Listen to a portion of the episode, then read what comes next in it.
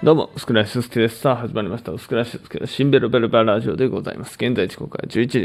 33分となっております。皆様何卒よろしくお願いいたします。ということでね、えっ、ー、と、まあね、えー、今日の放送回、撮っているんですけどね、うん、あの、やっと、えっ、ー、と、漫画の方がですね、完成しましてですね、まあ、あの、頭の方でね、忘れている方もいると思うんですけども、えー、B1 グランプリのクラファンが終わった後ぐらいにですね、えっ、ー、と、まあ、漫画を書いて、えー、もらってですね、いただいて、えっ、ー、と、まあ、それで少しでも来年の B1 グランプリというのはどういうのかっていうのを、えー、ちょっと皆さんにしていただきたいみたいな、えー、B1 グランプリの本を書いた私の賞レースを作った男、えー、これをコミック化したものをですね、えー、ここならで、えー、漫画家さんに依頼しまして、で、えー、その漫画が、あの、昨日、今日ぐらい、まあ昨日か、完全に言ったらね、完成したというお話でございます。で、えっ、ー、と、まあ4ページぐらいのね、えー、なんですか、漫画なんですけども、イメージとしては、あの、真剣ゼミのね、えー、あの、漫画だけ見て、あの、受験しないみたいなね。うん。だけど、あの、真剣ゼミのことは知ってるみたいなね。うん。だから、あの、真剣ゼミの場合はね、まあ、すごいうまくい行き過ぎてる部分があるんで、共感が得れないんですけども。まあ、あの、賞レースを作った男は、まあ、そこはちょっと害してですね、えー、まあ、リアルな、えー、賞レースを作った時のことを、えー、漫画にしていただいてね。うん、で、まあ、なんとか4ページを収めていただいたんですけども、まあね、ちょっとその漫画家さん自体があまりそのお笑いに、おそらくお笑いに関心があんまり持ってない方だったんと僕は推測してるんですけどもね、まあ、結構まあまあ手直しが多かったんですよね。うん、で、えー、まあ一個やっぱりびっくりしたのがですね、えー、まあ僕は芸歴今9年なんですけどもね、10年目か。うん、で、えー、まあその賞レースを作るのが、まあ芸歴11年以上の、えー、賞レースをやるっていうことで、えー、作ったわけですよ。うんで、えー、まあ、最初の漫画の冒頭だと、えー、まず僕らがね、その R1 グランプリを亡くなったっていうので、えー、芸歴10年、えー、以内になって、芸歴11以上で、えー、なんか出れないとかいう 設定になってるんですかね。うんで、どうしようみたいなので、なんか立ち上げたみたいな。だから僕らのことを、まあ、漫画家さんが芸歴11年以上の人が、えー、芸歴11年以上の賞レースを作ったみたいな、なんか設定になってたんですよ。で、いや、これちょっと違いますって言うと。まあ僕、あ多分ですけども、うん、その賞レース、自分でもね、どこまで書いたかわかんないですよ、細かいこと。うん、まあ芸歴9年ですし、うん、ちょっとこれ事実と違うんで、えー、ちょっとあのちゃんと訂正していただけないでしょうかと。で、まあ、そしたら質問で、なぜ9年の薄倉屋さんが 11年以上の賞レースを作ってるんですかって言って。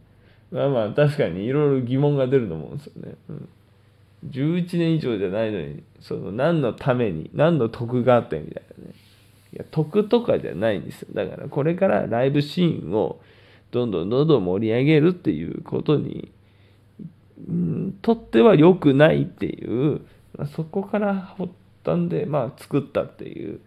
うん、ことなんですよみたいな、まあ、もう丁寧に説明してね。うん、で、まあ、なんとか分かりましたみたいなので、まあね、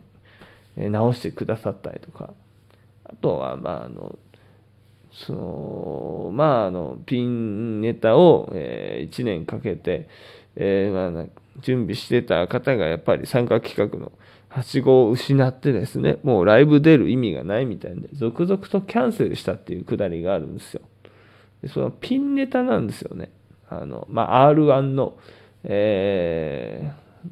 ー、ね R1 のルールが変わったっていうんで、えー、ピンネタを機会を失ったと、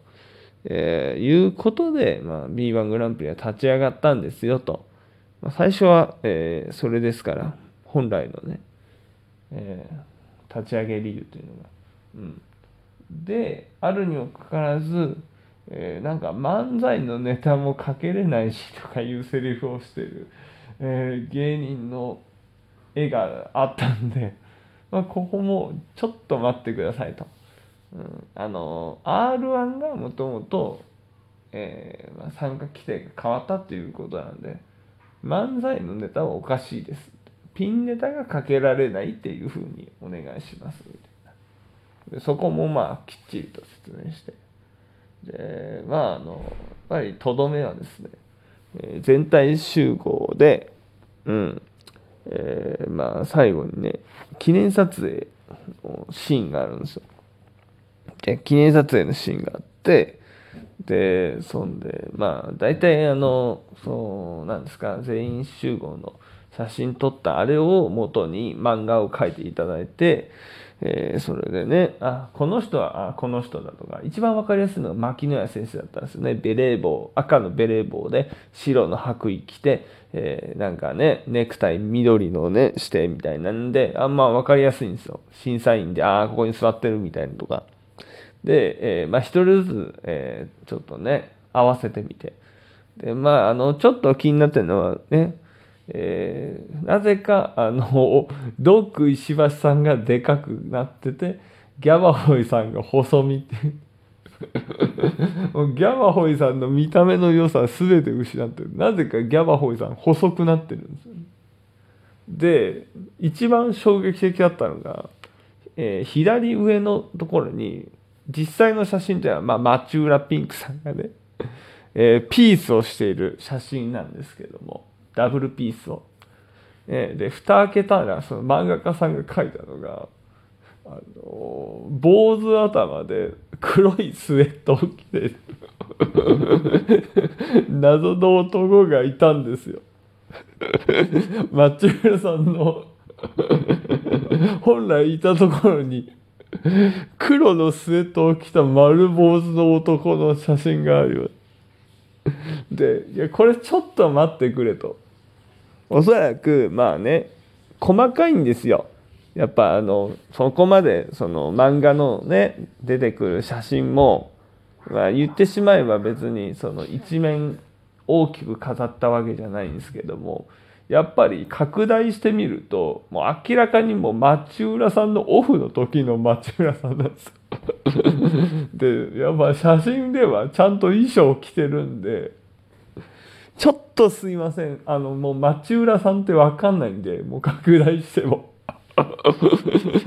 もうどう見ても富山光一でしかないんで、あの、ちょっとあの、あの、町浦さん、ちょっと写真送るんで、えー、坊主で、メガネで、ヒゲで、スーツ着てるっていう、蝶ネクタイのね。で、その、えー、いまあね、あの、なんですか、ダブルのスーツ着てるんですけども、えー、その当時着てたですよ。多分鈴木治さんにいただいたその紺のね、えー、スーツを着た時の町浦さんの写真を送ってですね。これが町浦ピンクさんなのでぜひともこれを参考に書き直してくださいと。言ってですねでなんかあのすぐに返信が来て これですかみたいなのでまあそれでなんとかねそのまあ、これでファンの方にも怒られないで済むだろう。ちょっとショックですもんね。町浦さん探して、うんみたいになったら、ね、スウェット着させられてるっていう。ひどいですよ、本当にね。うん。というわけで、まあ、本編でもね、あの、藤井ページさんらしき方がね、結構あの、出現率が多くなったとか。多分ね何人かに「えこの誰なの？この漫画描いたの?」みたいな。なりそうなんでね、うん。まあ、次回もしかしたらねあのユミミさんにねあの漫画を描いていた方があの硬いのかなと思いますけどね。あのマリアのねユミミさんね、うん、ちなみにインタレスティングたけしさんがユユミミさんはユミミミミですからねまあ、どうでもいいですけどね。というわけで、以上、漫画ができたよっていうお知らせでした。えー、シンベルベルララジオでございました。ありがとうございました。